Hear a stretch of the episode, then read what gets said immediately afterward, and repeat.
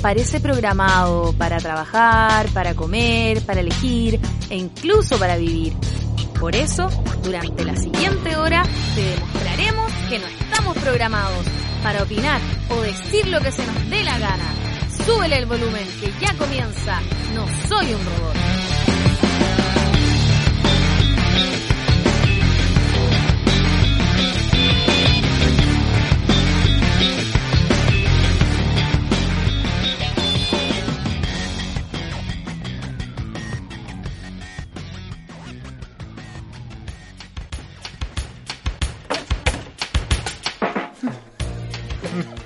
Se pone, nerviosa, se pone nerviosa, se pone nerviosa.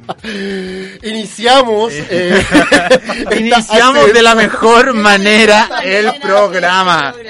Ni el gobierno, Exacto. ni el gobierno de Biden ha iniciado tan, eh, tan apocalíptico como ahora. ¿eh? Exacto. Iniciamos con este tu tsunami, gracias.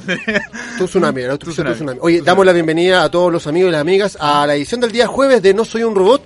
Recuerden que pueden escucharnos y pueden encontrar nuestro programa en eh, Spotify, en Google Podcast, en Apple Podcast, en todas partes en realidad.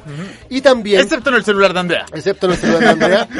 Y también podrían eh, encontrarnos también en el Facebook Live o también en la Ah. página que es www.volradio.cl. Vol Radio, empodera tus sentidos.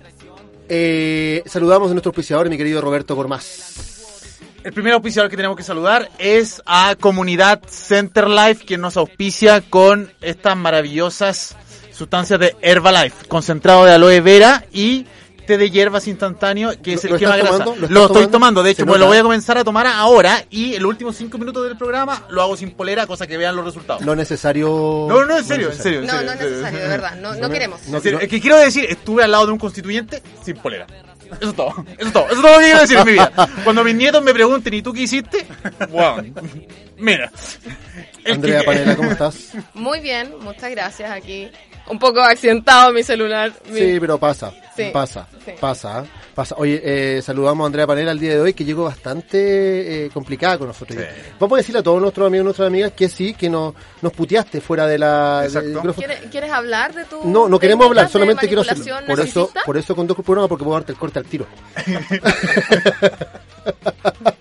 ¿Tienes ganas de El programa menos democrático en el que has estado y el que probablemente vas a estar. El día de hoy nos va a acompañar un increíble invitado, así que si estás ahí atento a las redes sociales, puedes seguirnos también por el Instagram Live de Vol Radio y también por el No Soy un Robot Radio. Vamos a ir a la pausa musical y a la vuelta presentamos a nuestro increíble, magnífico, apoteósico y rockero Así invitado es. del día de hoy. Vamos a la música, volvemos enseguida, No Soy un Robot.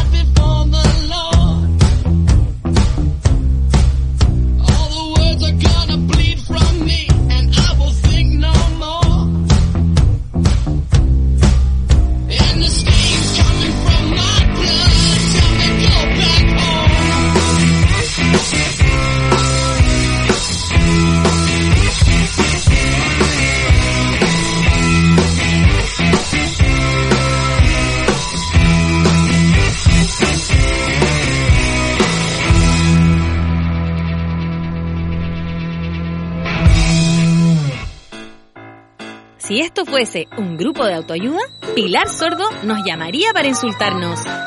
Mejor continuamos en No Soy un Robot por Vol.radio. Estamos de vuelta acá en No Soy un Robot en eh, Vol Radio. Recuerda que cambiamos de... ¿Qué cambiamos? Ah, de página, eso. Sí. www.volradio.cl y también puedes enviar tus audios al más 569 5232 7490. Más 56 95 232 7490. Recuérdalo, envía tus audios, en serio, envía tus audios si quieres alguna pregunta para nuestro grandísimo invitado del día de hoy. ¿Lo presentamos o no? Ya de una vez. Por supuesto, hay, Sí. que, hay que presentar al Salgamos constituyente más rockero de... Sí, va- va- vamos a hacer los honores, ¿ah? Exacto. Doctor en Derecho y profesor titular de Derecho Constitucional en la Universidad de Valparaíso, director del Centro de Estudios Interdisciplinarios en Teoría Social y Subjetividad, además de candidato a constituyente, escritor y rockero. Con ustedes, señoras y señores, y señor, no, no existe esa palabra. Señores, Jai- ¿Se existe? no sé. Ya, ok. Inventémosla. Jaime Baza, ¿cómo estáis? Jaime ¿Cómo estás? Baza, ¿cómo estáis? ¿Cómo está? Bien, pues bien, aquí andamos. Muchas gracias por la invitación. Oye, muchas gracias por aceptar la invitación en el día de hoy. Vamos a hablar de todo un poco, en realidad, eh, conversar, tenemos hartas preguntas, harto que hablar contigo, pero eh, para entrar en materia, eh, tú eres un abogado constitucionalista. Eh, escribir la constitución viene siendo como el tope, ¿no? Es como es como a lo que estudiaste siempre, en realidad, ser abogado constitucionalista. Este es mi momento, es tu momento. Mira, no sé si, no sé si en mi momento individualmente, eh, yo he estado trabajando por la nueva constitución, por el proceso constituyente hace, no sé, hace unos 10 años, desde, desde Marca tu Voto, desde el 2011, qué sé yo, eh, y he estado un poco al servicio de ese proceso, ¿cachai? Ahora, claro, como profesor de Derecho Constitucional, que está obligado a enseñar la constitución del dictador, cambiarla es ciertamente el, el- el sueño de todo pibe democrático. Yo creo que cualquier persona democrática, ¿verdad?, en este país, eh, soñaría con tener la posibilidad de cambiar la constitución del dictador.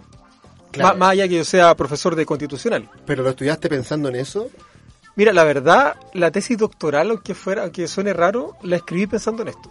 Ah, o ¿Le sea, le escribiste Ah. pensando en qué era lo que había que cambiar? Sí, o- la escribí pensando en cuáles son los elementos del modelo constitucional chileno que son incompatibles con el modelo de democracia constitucional que rige en el resto de los países democráticos. Esa fue mi tesis doctoral. Perfecto. El Perfecto. 2008, 9, por ahí. Ya. Perfecto. Entonces, teniendo esto en consideración, nosotros queremos hacer el momento, como te habíamos comentado, que se llama Véndemela, véndeme la pescada, en donde te damos un minuto y medio cronometrado para decirnos por qué tú deberías ser electo constituyente. Tú me decís Ya, cuándo. está, está corriendo el Uno. cronómetro todavía, ¿no? Dos, tres. Ya, a ver, ¿por qué? Mira, por lo pronto, eh, yo me he puesto al servicio del proceso constituyente. Más allá de cuáles sean mis méritos individuales, eh, yo participo de un colectivo, eh, de un proyecto colectivo, de un proceso social eh, que tiene por finalidad no solamente cambiar la constitución, sino que principalmente democratizar el país. Y claro, democratizar el país pasa por cambiar la constitución, y yo me pongo de alguna manera al servicio de ese proceso. Eh, días después de que reventó el estallido social, el 18 de octubre, yo levanté la voz en defensa de los derechos humanos de quienes estaban siendo vulnerados y violentados por el Estado, ¿verdad? Durante el estado de excepción constitucional de esa semana de octubre.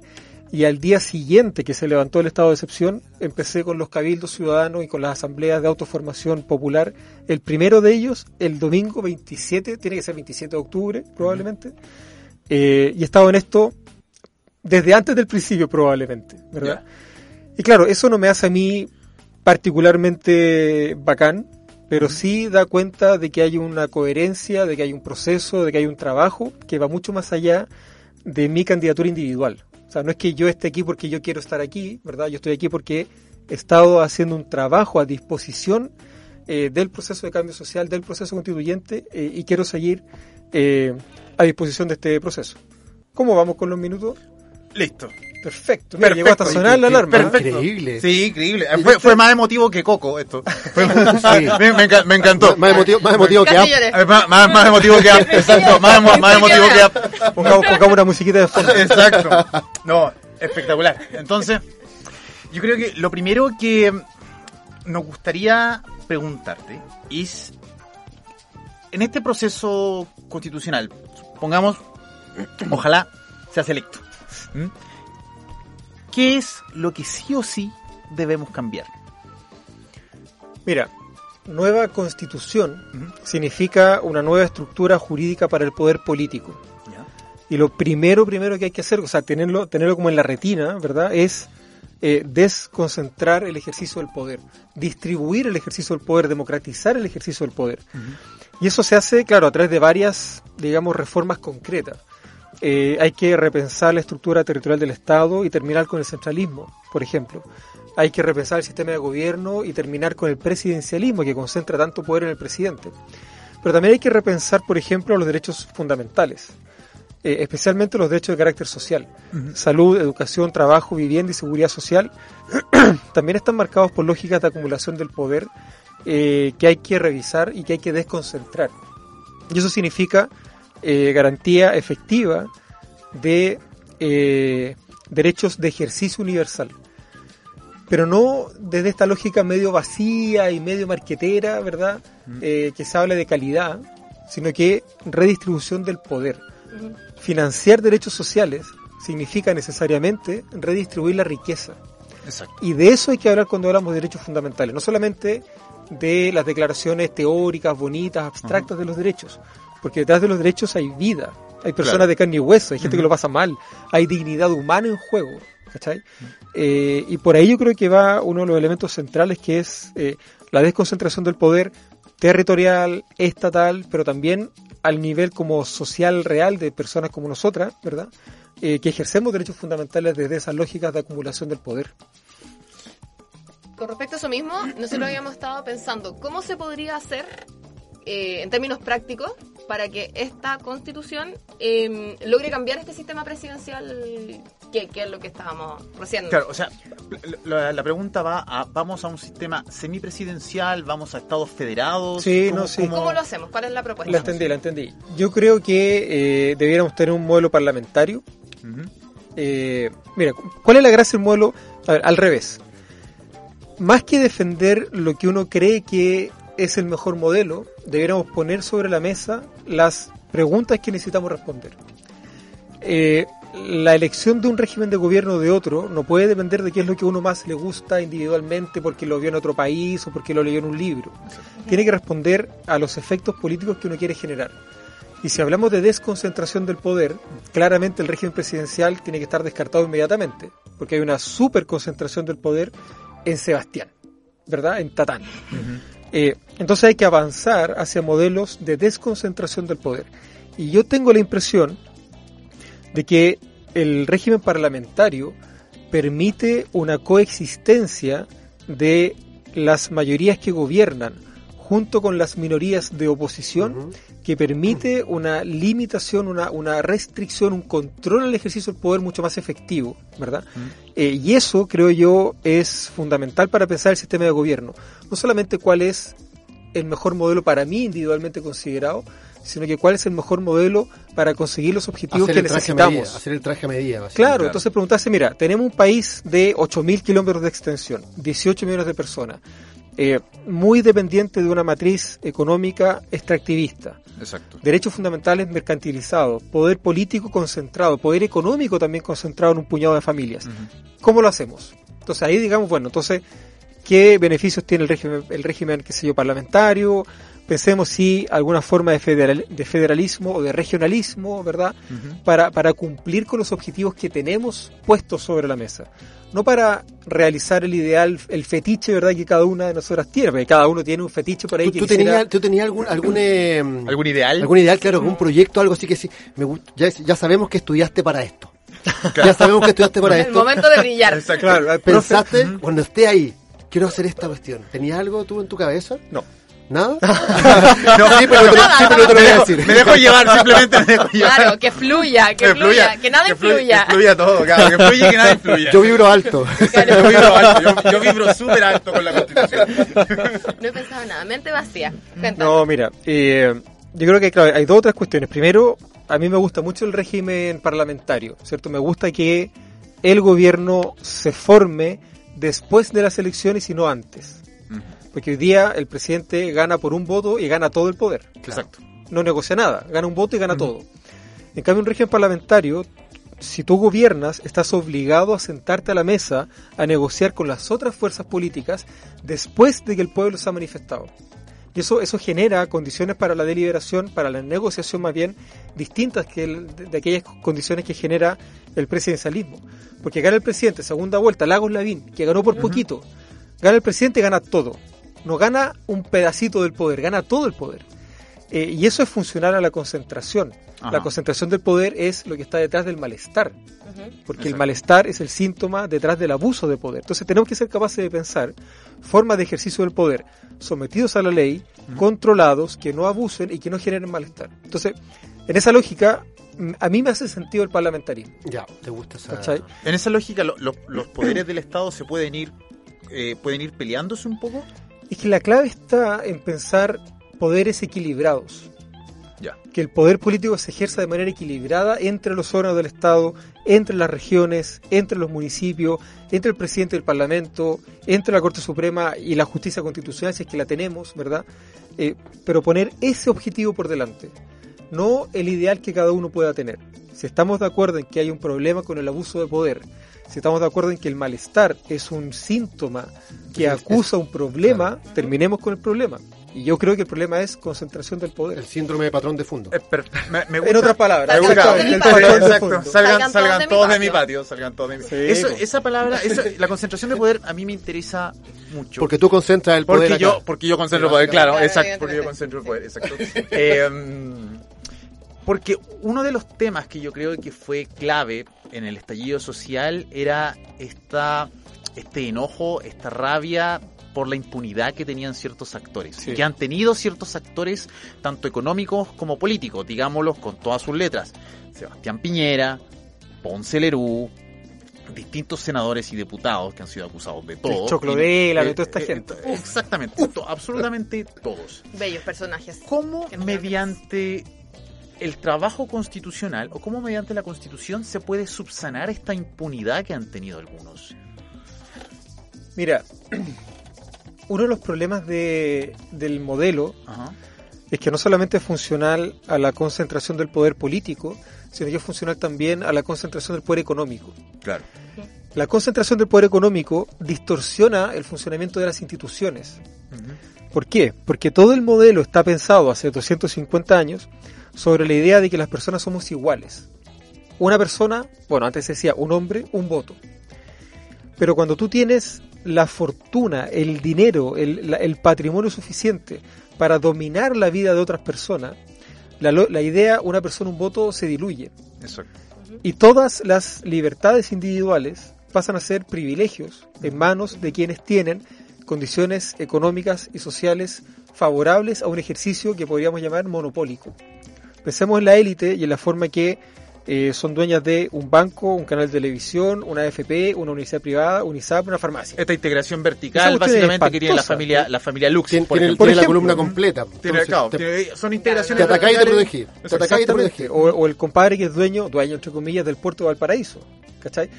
Esas formas de concentración del poder eh, económico distorsionan el funcionamiento de las instituciones, impiden que la democracia sea la realización del, del autogobierno del pueblo, porque el pueblo ya no es la suma de individuos iguales, sino que es la agregación de individuos que se encuentran en posiciones de privilegio versus una gran masa de marginados, postergados, ovnis, ¿verdad? Y estas cosas raras que dice la élite de nosotros. Claro, ¿verdad? exacto. Entonces, ¿por qué digo esto? Eh, claro, ¿por qué digo esto? La impunidad de la élite Ajá. se explica precisamente por la forma en la que se ha concentrado el poder económico. Porque al concentrar el poder económico ha corrompido el ejercicio del poder político. Y el poder político tiene que estar al servicio del interés general. Exacto. Pero cuando ese ejercicio del poder político es manejado por la concentración del poder económico, el interés general se va al carajo Claro, como la y sube el interés, el, el interés particular. Es como la falsa, es como la, lo que pasa en el mundo hoy en día, que es la falsa democracia, elijan lo que quieran, pero dentro de lo que yo les pongo, básicamente. Es como que juego con ese, ese estándar ahí entre medio. Exactamente, es una democracia de baja intensidad. A nosotras, Ajá. Las personas comunes y corrientes, no nos preguntan, no, No, nos no- consideran. No, no somos capaces de. ¿Qué te gusta más, el pichillo o la caca? ¿Cómo olvidar Claro. aquella Claro. pregunta. Oye, o vayan a, vayan a comprar flores que están más baratas, o, O levántense le- más levántense más temprano. temprano. O hagamos vida social en los O consultorios. cabro, esto no aprendió. O cabros, tengo que hacer un corte. esto no. O cabros, tengo que hacer un corte. Pero antes quiero, mira, aquí siempre comentamos noticias. El otro día me enteré que eh, Joe Biden, tu presidente, eh, Dark Biden, Dark Biden, Dark Biden, Dark Biden, que obviamente el mundo está súper bien, ¿cachai? Entre un hombre blanco de Sí. 78 años, vamos como avión. Yo no me alegré porque él ganó, me alegré porque Trump perdió de partida. Sí, no, no. Dentro de las primeras, dentro de las primeras labores, dentro de las primeras labores que hizo en su presidencia, firmó nuevamente el tratado de que el transgénero, la gente transgénero, pueda ser parte del ejército estadounidense. Lo cual me lleva a decir que tanta preocupación que tiene uno en la vida, obviamente fue una de las preocupaciones primordiales esa. Los niños de Siria son los más contentos de esto porque podrían recibir balas inclusivas. Vamos a la pausa comercial y volvemos enseguida en No Soy un Robot.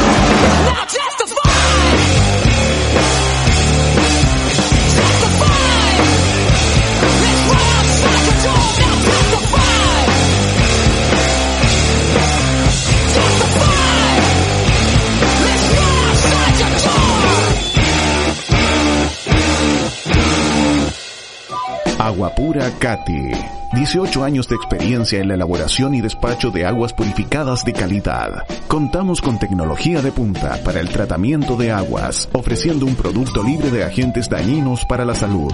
Comercializamos agua gasificada y desgasificada, con despacho gratuito para toda la quinta región. Dispensadores de agua natural, agua fría y caliente, bidones de 5, 12 y 20 litros. Contáctanos al 32 28 61 885, al más 569 92 65 78 10 o en www.aguacati.cl con doble T.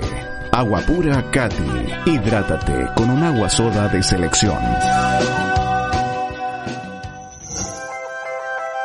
Tus ojos no puedes dejarlos en cualquier mano, porque ver bien es eficiencia, comodidad y estilo.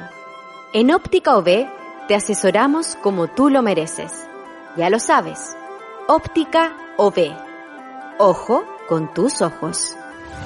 Óptica OB. Distribuidores oficiales de Rodenstock en Chile.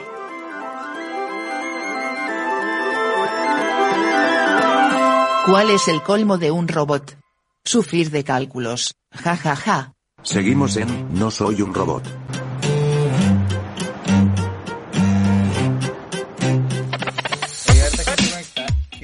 Continuamos acá en No Soy un Robot, eh, tu programa favorito. Eso le decía a mi madre. Eso por hoy porque está Jaime Baza con nosotros. Claro, eso por hoy día es tu programa favorito en realidad. Exacto. Oye, eh, antes de seguir entrando en materia de la Constitución, eh, Decirle a nuestros escuchas que por favor nos manden... ¿Cómo que por favor? No, no, que si quieren, que si quieren. No, ordénale nomás, ordénale, manden preguntas. No, que si quieren, consentimiento, siempre consentimiento. Que si tienen ganas, por favor, manden sus preguntitas Exacto. por aquí, por acá. Eh, pueden mandarnos eh, mensajes de voz al más 56 952 32 74 90. Eso es. Oye, eh, Jaime, eh, esto es una cosa muy, muy, muy, muy blandita. Eh, tú eres músico, Bueno, más o menos, aficionado. tú, tú cantáis. Sí, sí, músico aficionado, así rábula. es. Tengo una, una banda de rock. ¿Está sonando? ¿Mentira que está sonando Paula? Así es, así es, así es. Hicimos la tarea, profe. Hicimos la tarea. El equipo de Sabíamos que producción habíamos hecho la tarea. no quiso estar ausente y trae al primer guitarrista. Que tú- no, No, en serio. Voy a llorar, voy a llorar. ¿Y, y todavía funcionan o ya no? Mira, entre la pandemia, la pega, la revuelta social, etcétera, hace rato que no nos juntamos, eh, pero el grupo sigue activo. O sea, ¿Pero cuánto tiempo el chat. llevan? Yo creo que nos juntamos el 2012. ¿Y todos son Ah, abogados? Somos todos abogados, Oye. tres profes de la, de la Valparaíso. Ah, yo hablaba con los chiquillos- hablaba con esta cuestión. ¿Cómo cresta lo hacían para ponerse de acuerdo para sacar una canción? Cuatro abogados. Qué terrible esa Exacto. ¿Cómo lo hacen? Yo creo que cada, cada uno tenía como sus como sus funciones dentro de la banda. Yo, yo escribía las letras principalmente, el guitarrista tenía un poco la, la- como la, el, sostenía el pilar creativo, ¿cachai? Eh, y ahí la, eh, la, la base rítmica entre el bajo y, y la, y la batería aguantaban todo el rato y apañaban todo el rato, pero era un trabajo muy muy colectivo, muy colectivo. Oye, se me ocurre esta wea, no, no, ah, sí, no. ¿cachai? Súper colectivo, O sea, súper entretenido. ahí está obligado siempre a la cultura. Sí, bueno, no sé si siempre, pero pues igual empecé en esto de la música más bien viejo, o sea, viejo, pasado los 30, no, no de adolescente, eh, pero ha sido un descubrimiento realmente extraordinario. O sea, Entonces, ¿no crees que un peso gastado en cultura es un peso perdido? Ah, tenemos ministra, no sabía que teníamos ministra. Un Sí. saludo, un saludo Un para la saludo señora. un saludo para la señora, un saludo para la señora. Besitos, TKM. Muy bueno. Te queremos Es como, mucho. es como si Brioni hubiera estado diciendo, oye, pero gastemos nomás, vamos, imprimamos billetes nomás, imprimamos. Claro. No, la música ha sido un descubrimiento muy, muy potente. Esto de escribir canciones, cantarlas, conectarte con, la, con, con el público, porque además hemos tenido varias tocatas en vivo, eh, tenemos algunos temas grabados también, ¿no? Ha sido una, un, un descubrimiento muy, muy bonito, muy bonito. Sí, pues, no sé si es relajante, pero es como un amor tortuoso la música. Es un amor tortuoso porque uno se conecta con emociones que están permanentemente ahí, media escondidas, y siempre sacarlas a flote eh, genera ruido, genera tensiones, ¿verdad? Eh, uno recuerda eventualmente cuestiones que tenía ahí por ahí escondidas, qué sé yo. Eh, claro, salvo que te pongáis a hacer esta música de mierda que está saliendo por ahora por... Reggaetón, no, ok, dilo, por- dilo, reggaetón. Claro, ok, un, sal- no, un saludo a Bad Bunny, ok. Descarga, y todas Un estas saludo cosas. a Bad Bunny Un saludo a Bad a Bunny, Conejo exacto. Malo. O sea, hacer, hacer, hacer música con sentimiento, o sea, pero de verdad, eh, igual un proceso creativo doloroso, ¿cachai? Que, que igual tiene ahí su... Siento el dolor en tu voz. Siento el dolor en tu voz. Lo estoy Se me quiebra, se me quiebra. Yo le haría una, ¿Cómo una canción a José Antonio Casas, así como con la rabia de José Antonio Casas. yo me, yo me ofrezco para la letra, yo me ofrezco para la letra. Pero piensa, mira, hoy se bebe, hoy se gasta, hoy se fuma como un rasta. Ahí hay emoción, Eh, no. ahí hay dolor. Exacto. Sí. Oye, volvamos. Ya, volvemos entonces. Eh, hicimos la tarea, profe, tenemos hartas preguntas para conversar. Chuta, yo no estudié hoy día. No importa. Pero, pero usted, pero usted, do- usted es doctor, usted es doctor. Nosotros, nosotros, Dime, economista. dime que nunca, hay- dime que nunca hay copiado. Claro, básicamente ninguno tiene que ver con esta wea, así Exacto. que hicimos la tarea paralelamente. Eh, Entonces básicamente es como hablar con Henry Boyce. No, no, no. ¡Qué mal! ¿Qué? Oye, Henry, Henry, un saludo. También te queremos. Otro, otro Henry otro, otro otro, Henry. Boyce y otro Axel Kaiser. Un saludo para, para Tere, ya que estamos Para Un Tere, saludo para para- Tere, me un saludo provoca para todos. tanto Oye, pero broma- bromas aparte, ¿han cachado la, la facilidad que tiene la derecha para inventar intelectuales? Oy. Yo, yo ¿Han tengo, cachado esa ¿Sabes por qué yo tengo una, te- la- que yo hice una teoría? ¿Eh? Porque todos son campeones del equipo de debate. Entonces todos son, cam- son niños que, que debaten. Sí, pues todos perdieron la virginidad a los Entonces, 40 más o menos. Entonces tenían un montón de tiempo Para debatir. para debatir. Vamos- vamos- vamos con la pregunta. Vamos con la pregunta. Ya, Antes- seguimos con las preguntas, an- Antes de, que antes de que nos baneen el Instagram de nuevo por estar No, molestando a los favor, libertarios. De por nuevo. favor, de nuevo, no, no más. Para, para mí sería la tercera de ellas. Mentira. En serio? menos de un mes. En menos de un mes. me tienen vuelto loco. ya. Ya hicimos, hicimos las tareas. eh, opinión sobre eh, el Tribunal Constitucional. ¿Se mantiene? ¿Se modifica? ¿Sí o no? Cuéntanos, por favor. Mira, eh, este Tribunal Constitucional, así como está, por ningún motivo. O sea, e- esto hay que eliminarlo. Yo soy de la idea de que tenemos que pensar la justicia constitucional como un todo. O sea, no solamente la tarea de control de constitucionalidad de la ley, sino que también las tareas de protección de derechos fundamentales, que también están en la Constitución. Eh, entonces, desde esa perspectiva, claro, eliminar esta forma de Tribunal Constitucional eh, probablemente repartir sus atribuciones en parte en la Corte Suprema y en parte a lo mejor en otro órgano distinto que se encargue de, eh, la, de controlar la constitucionalidad de la ley, que podría ser un Senado, por ejemplo, en una lógica de un Congreso unicameral. Pero ciertamente este Tribunal Constitucional, con estas atribuciones que están incluso por sobre su ley orgánica, claramente no puede seguir. O sea, esto hay que derogarlo o reformarlo de manera muy radical. Partamos de un hecho, claro, que el Tribunal Constitucional no... O sea, está solo. Yo tomo esta decisión y sabemos cómo son elegidos. Y funciona- uni- funciona como una tercera unilateralmente. Mira, de nuevo lo mismo, concentración del poder. Tal cual.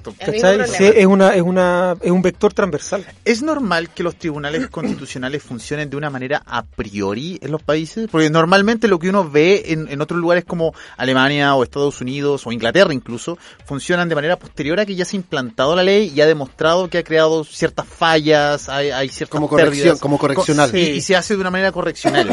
Mira, hay, hay de todo. Eh, hay de todo, pero yo diría que lo que no es normal es que la justicia constitucional tenga algo así como cierta prioridad o cierta preferencia por sobre la ley. ¿Por qué? Eh, la ley la redactan personas que fueron elegidas democráticamente para redactar la ley, Exacto. ¿verdad? Nadie ha elegido democráticamente ni a los jueces del Tribunal Constitucional ni a las personas que redactaron la Constitución. Eso se explica a partir de una serie de principios que debieran irradiar el sistema de control de constitucionalidad, como por ejemplo la presunción de constitucionalidad de la ley. Si hay una sola interpretación de la ley que la haga compatible con la Constitución, debe preferirse esa interpretación de la ley, porque hay un proceso democrático detrás. ¿verdad? Eh, y sin embargo, en Chile la cosa funciona con un despelote teórico eh, eh, espantoso, ¿verdad? Funciona más bien al revés. Basta con que haya una interpretación de la ley donde la ley sea contraria a la Constitución para el que el TC se la pite. Y eso va contrario a toda la lógica del sistema de control de constitucionalidad, Exacto. porque se presume que la ley es compatible con la Constitución precisamente porque detrás de la ley hay un proceso legislativo, democrático, participativo, ¿verdad?, que justifica que la ley se haya promulgado de esa manera y no de otra. Claro, básicamente, claro, porque... eh, Funci- funciona como un cancerbero básicamente el Tribunal Constitucional protegiendo, Sí. protegiendo el modelo. Lo que pasa, claro, lo que pasa es que además no es que proteja la supremacía de la Constitución. No, protege el modelo. Protege el contenido del proyecto político de la dictadura redactado en la Constitución. Claro, y por eso van haciendo leyes, van sacando leyes porque son adecuadas, moldeadas según algo que no se contraía con esa constitución hecha en aquel tiempo. Entonces, va, oye, esta ley, hoy se nos olvidó poner esto, hagámoslo ahora. Eh, no, o sea, es que nos equivocamos de ley, saquémosla mejor, porque no- así jugando. Claro, círculo. un tema. Hemos hablado mucho sobre lo que hay que cambiar, que definitivamente la constitución hay que cambiarla, hay mucho trabajo que hacer, pero ¿qué cosas se debiese mantener de la actual constitución? ¿Hay, hay algo que, que uno diga, bueno, ok, esto la verdad es que hace sentido, vale la pena, eh, merece, merece la pena mantenerlo? Mira, hay varias instituciones eh, que incluso son anteriores a la Constitución del 80.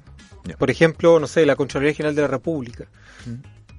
Nuestra Contraloría es una Contraloría bien particular, porque no solamente se encarga de controlar el gasto, sino que también se encarga de controlar la legalidad de los actos de la administración.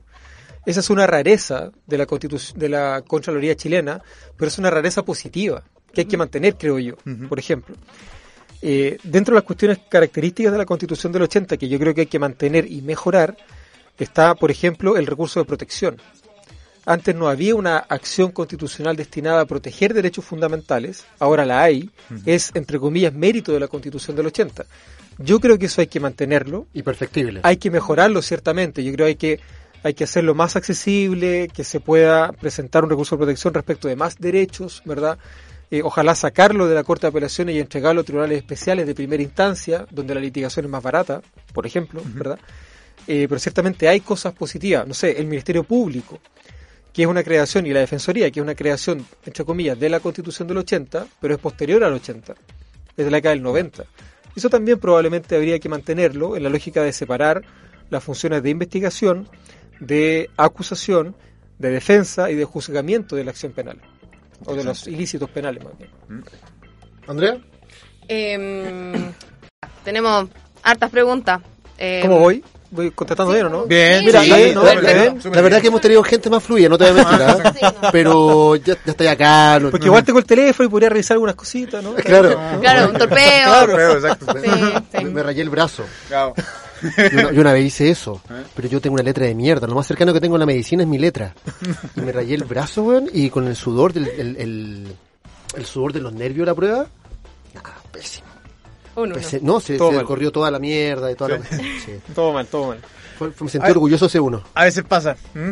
Estoy orgullosísimo de, de, de ese uno. Oye, eh, quiero, quiero hacerte una, una, una pregunta. Hay como un, como, no, no es como, decir como conglomerado, pero hay un equipo que se está armando.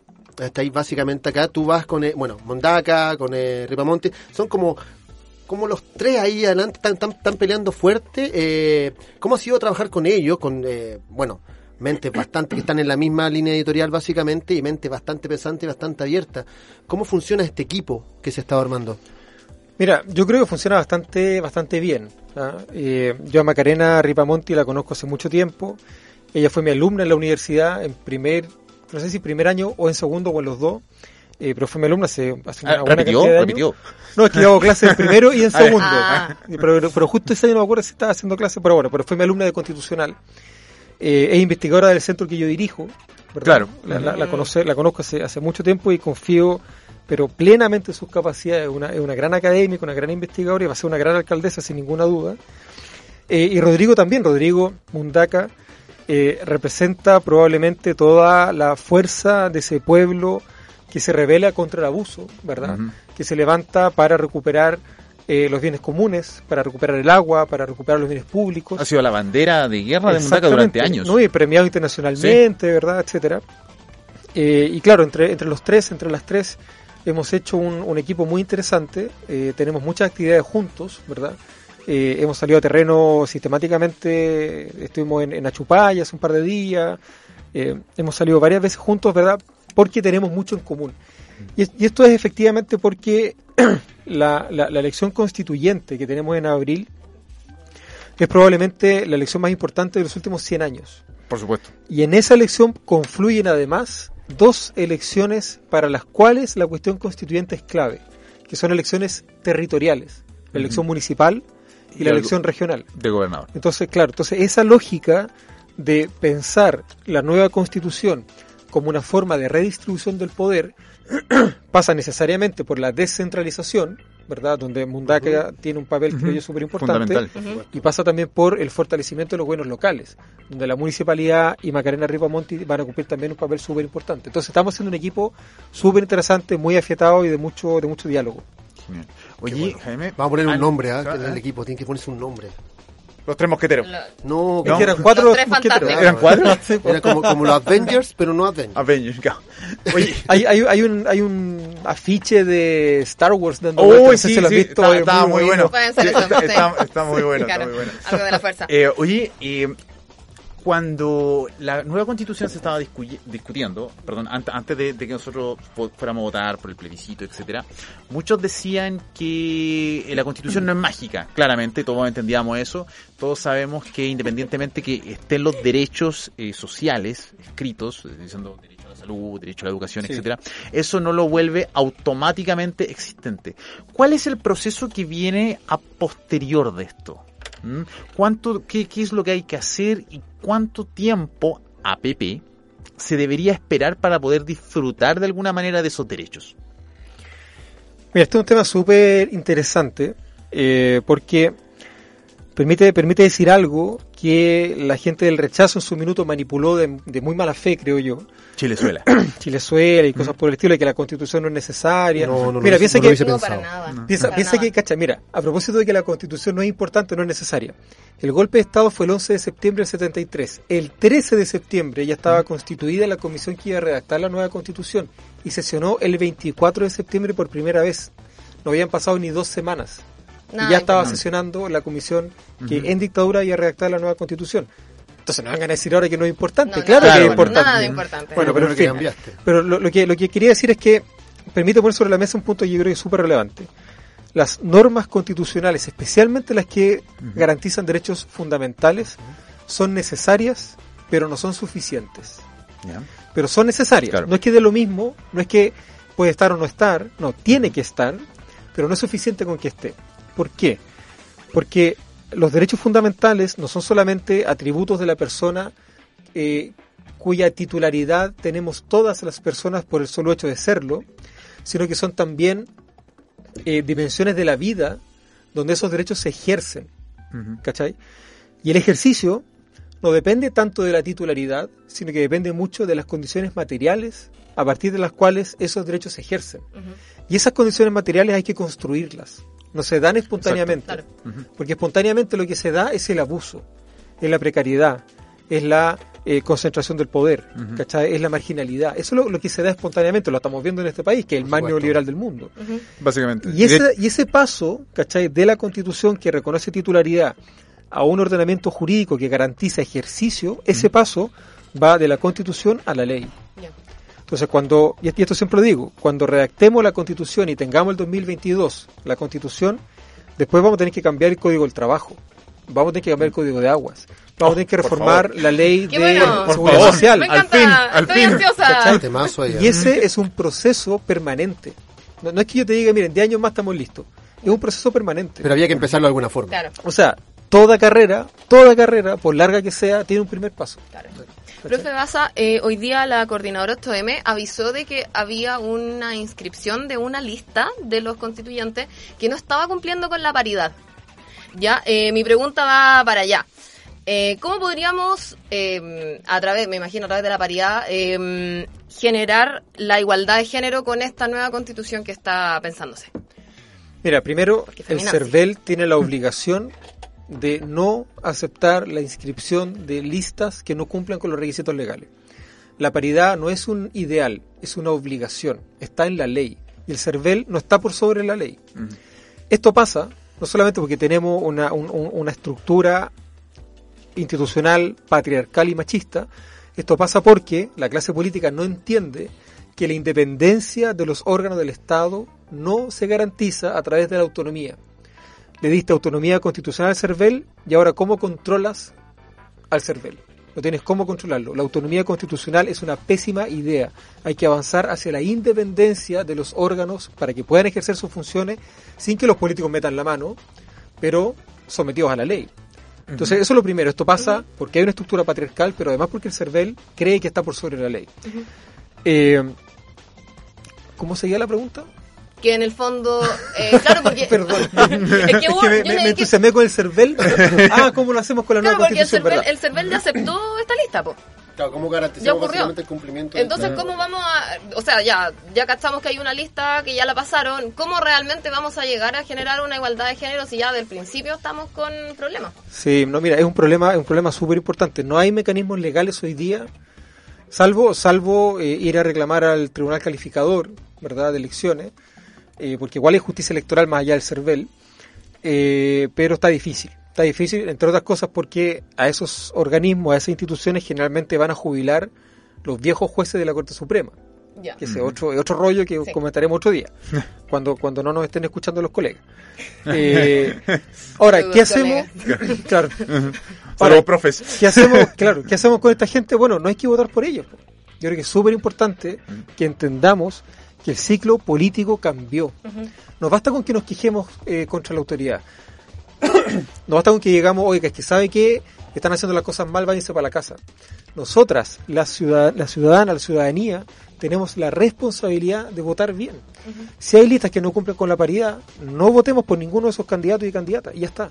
No votemos por ellos. Hagamos publicidad, digamos quiénes son y votemos por las listas que cumplen con los requisitos legales y que cumplen con la paridad. Y profundizando un poco más a través de la Constitución, ¿cómo podríamos avanzar en esos temas?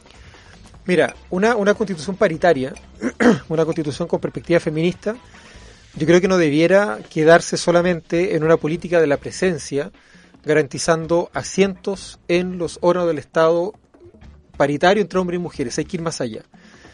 Y hay que ir más allá, entre otras cosas, porque el sistema se sostiene sobre una distinción que es artificial y que perjudica estructuralmente a las mujeres, que es la, la- la distinción entre la vida pública y la vida privada. Porque claro, la vida pública de reproducción de la vida, de cuidado, es prácticamente entregada a la mujer y la vida pública al hombre. Esa distinción es artificial, hay que terminar con eso y hay que pensar lo público, lo privado, como una sola realidad eh, y en clave paritaria, ¿verdad? No como una distribución de roles, sino que como una corresponsabilidad desde la de- desde la empatía, ¿verdad? Desde entender que somos responsables por Claro. igual de la marcha de la sociedad, no de la familia, no del gobierno, no del Estado, no de la sociedad, pero por igual. Y eso supone ponerse en el lugar del otro, no, no solamente repartirse escaños. Hay que repartir escaños, sí. Hay que garantizar eh, paridad formal, por ejemplo, 50 y 50, sí, pero no es suficiente. Y no será suficiente mientras no entendamos que esta distinción, vida pública, vida privada, que es base para el funcionamiento patri- del patriarcado, desaparezca. Oye, continuamos acá en No Soy un Robot. Eh, esto, www.volradio.cl. Me, me acordé, me acordé. Vamos a ir al corte, pero antes quiero dar una mini noticia que me da esperanza en la humanidad.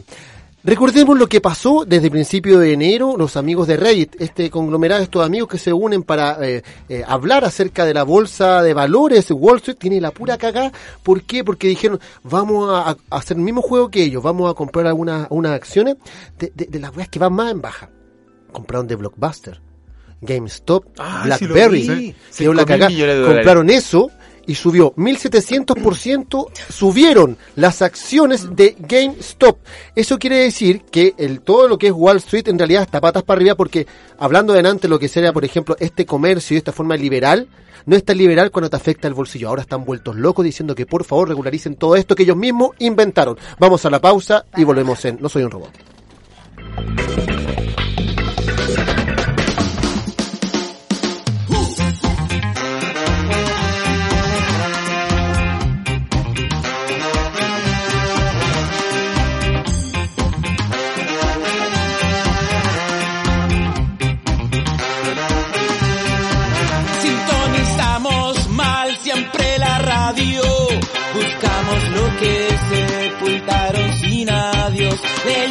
Semanario de lo insólito.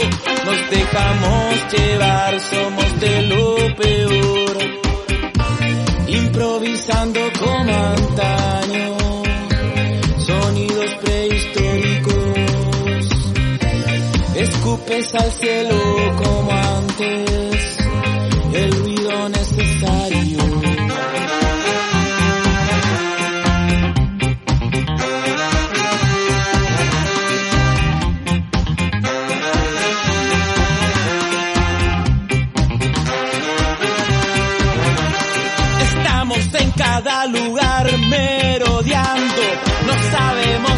qué hora ni hasta cuándo. Nos encerraremos a planear los errores, iremos de frente a donde se nos plazca caer, improvisando como antaño, sonidos prehistóricos. Escupes al cielo como antes, el ruido necesario,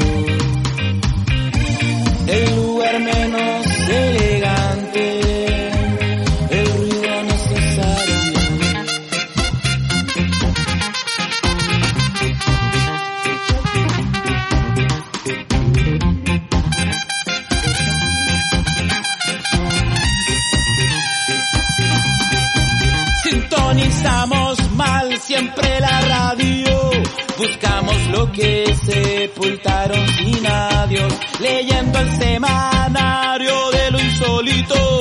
Nos dejamos llevar, somos de lo peor. Improvisando como antaño. Sonidos prehistóricos. Escupes al cielo como antes,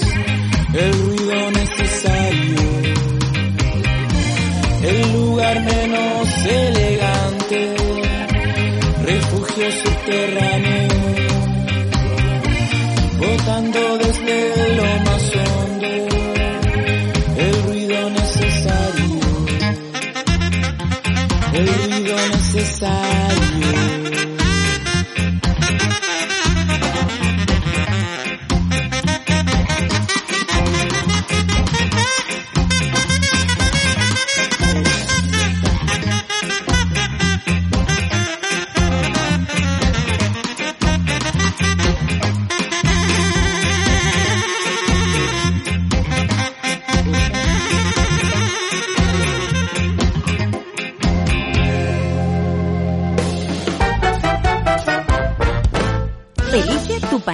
favorito y púnalo, te apuesto a que no se enoja.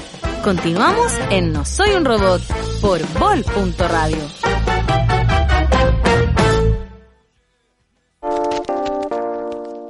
Vimos al aire, al con una excelente pregunta. pregunta. ¿Qué significa vol? Vol Rafa. radio.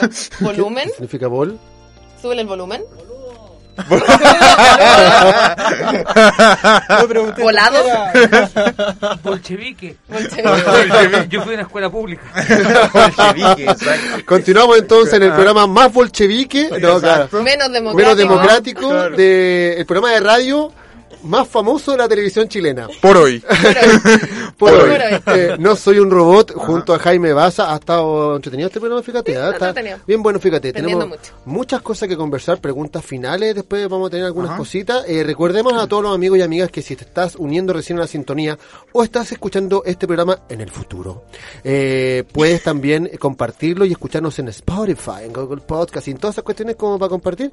Y también puedes ver lo bonito y hermoso que somos eh, En YouTube. En YouTube o también eh, creo que está en Facebook Live y todas estas cosas. Oye, me censuraron de Facebook, está súper censurado.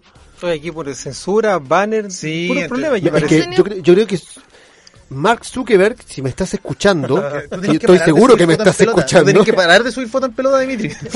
Al rati que me mira. Pero tuvo foto en pelota con mi amiga y mis amigos, pero cumplimos todas las precauciones. es la típica.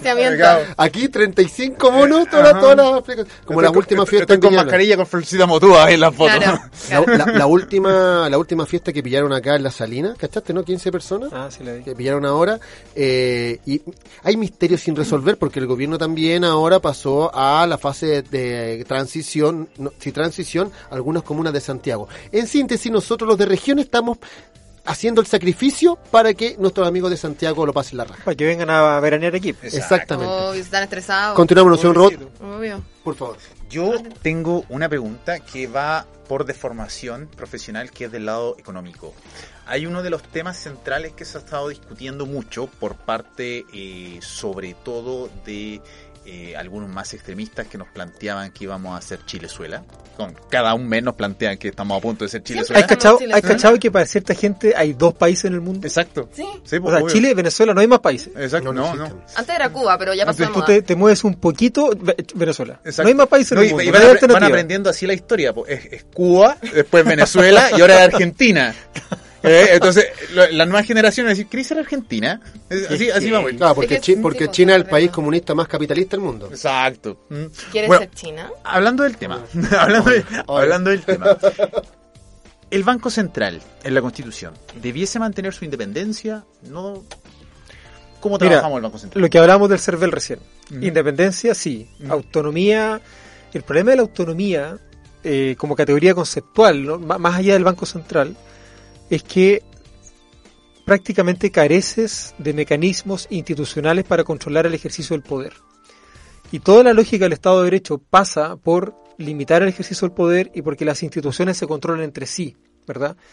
Y para eso es clave no pensar en la autonomía del Banco Central solamente, porque yo creo que esto ha como que ha distorsionado un poco la, la- la conversación, como que la ha fetichizado, Exacto. como si todo el proceso constituyente pasara por la autonomía del Banco Central.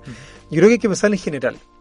O sea, pensemos, porque hay varias instituciones que tienen la misma jerarquía. El Banco Central, la Contraloría, qué sé yo, el Ministerio Público, ahora el CERVEL, bueno, el Consejo Nacional de Televisión, etcétera. Tienen la misma jerarquía, que es lo que en, en doctrina se llaman autonomías constitucionales. Pensémoslas todas como si fueran una sola y démosles a todas el mismo estatuto.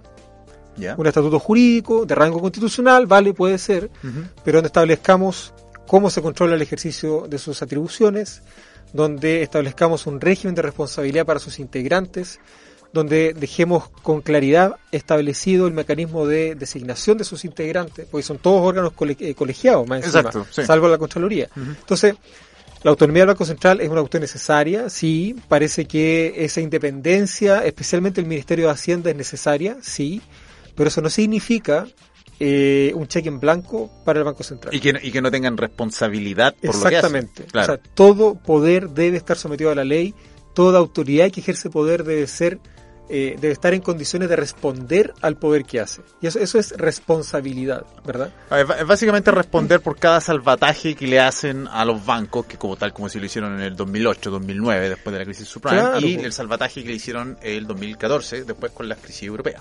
Y además que las decisiones técnicas no son solamente decisiones técnicas, también generan efectos políticos. Subir o bajar la tasa de interés genera efectos políticos porque favorece a ciertos sectores del Totalmente. empresariado en desmedro de otros, exportadores, importadores, etcétera. Manejar el tipo de cambio, ¿verdad? También, eh, bueno, en fin, eso, eso, eso genera efectos en la sociedad. Y esos efectos son efectos políticos.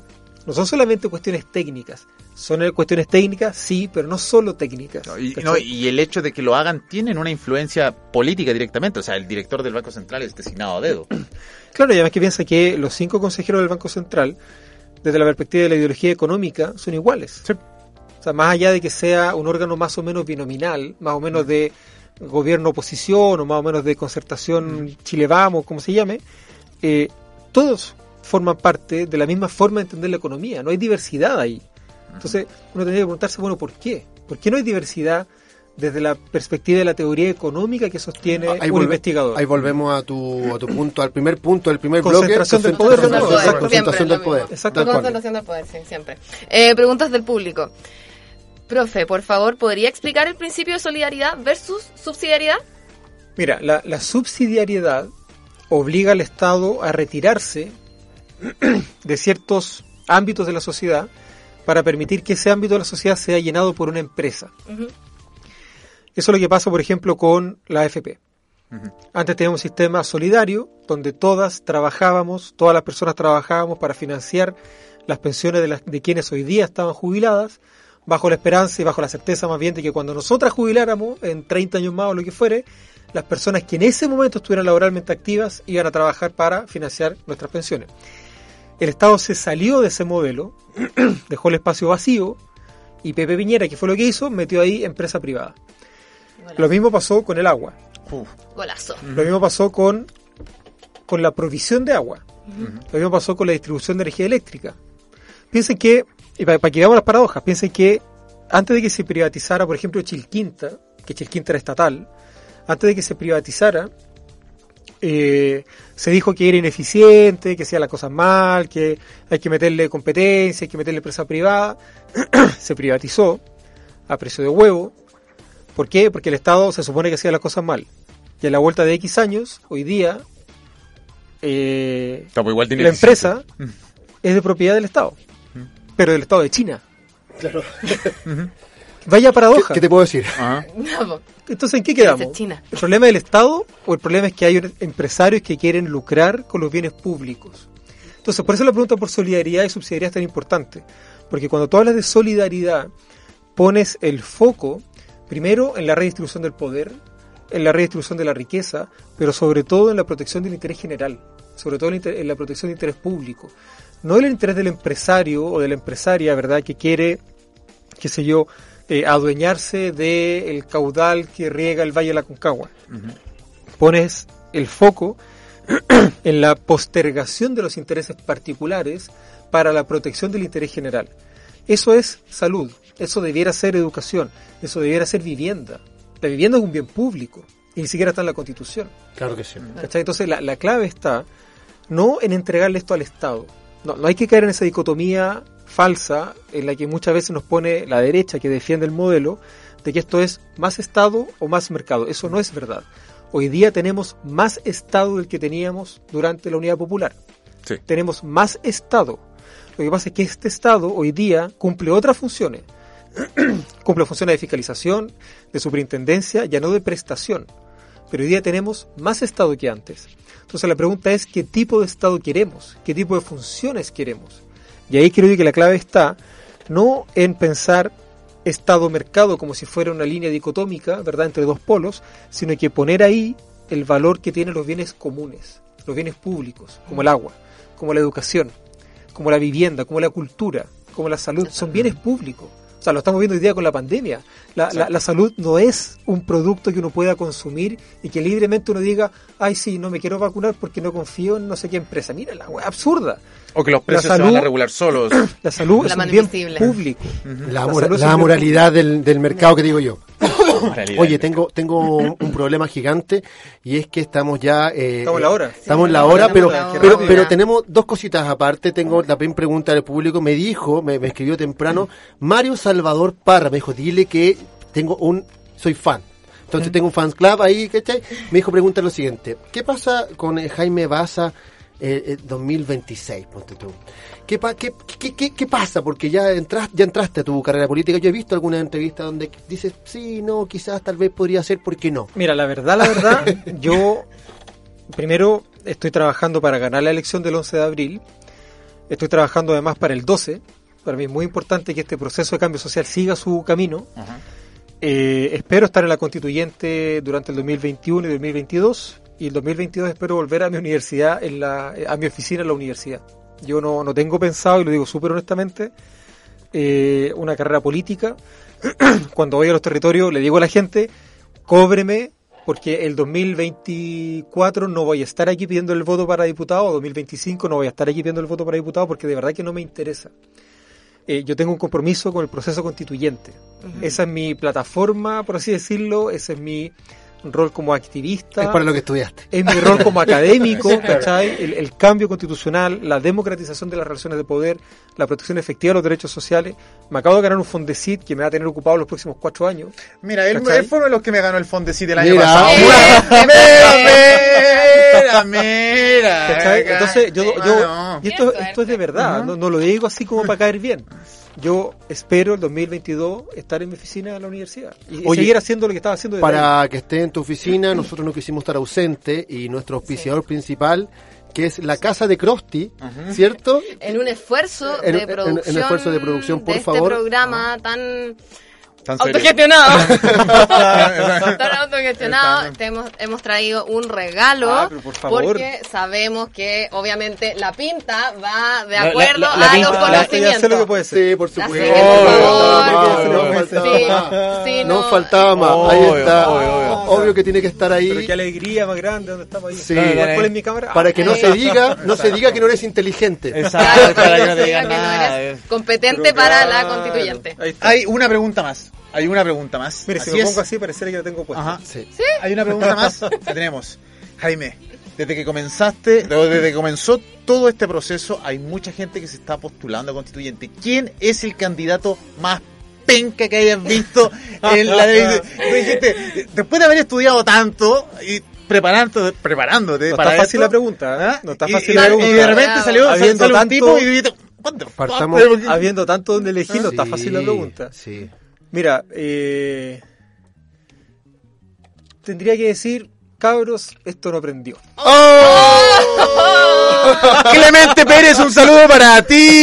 Ah, TKM también. Oye. Clemente, esto prendió más de lo que tú creías. No prendió, No, no, prendió, prendió. no hay forma. Oye, Jaime, muchas gracias por estar con nosotros el día de hoy. No, Te muchas pasaste. gracias. Espero que lo hayas pasado muy bien. onda. Y si no lo pasaste muy bien, actuaste increíble como que lo pasaste la raja. Pareció que bien. Roberto. Andrea, eh, nos vemos y nos escuchamos el próximo lunes, ¿no? El Así lunes es. a las 18 horas. Próximo lunes a las 18 horas con todo el análisis de noticias de lo que probablemente el gobierno nos va a dar para hablar este fin de semana. Y, y- y- Una y- perspectiva tan particular. y este mundo triste y enfermo, como decía Daria antiguamente, nos da noticias a cada rato. Totalmente. Y, todo el día. Saludos para Cristóbal More de los controles, saludos para Muchas gracias, Rafael More. Cafetín que está por allá, saludos para. Nicolás.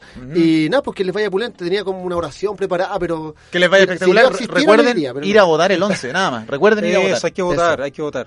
Y cae 11, man. Como que tenemos una weá con el Sí, ah, no. bien. fue No Soy un Robot. Chao. Chao. nada. No la dejé ahí.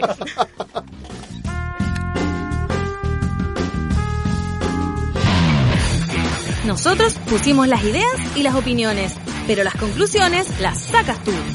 Te invitamos para que el próximo lunes desmenucemos nuevamente las noticias más importantes y también las más hilarantes en No Soy un Robot por Hall.radio.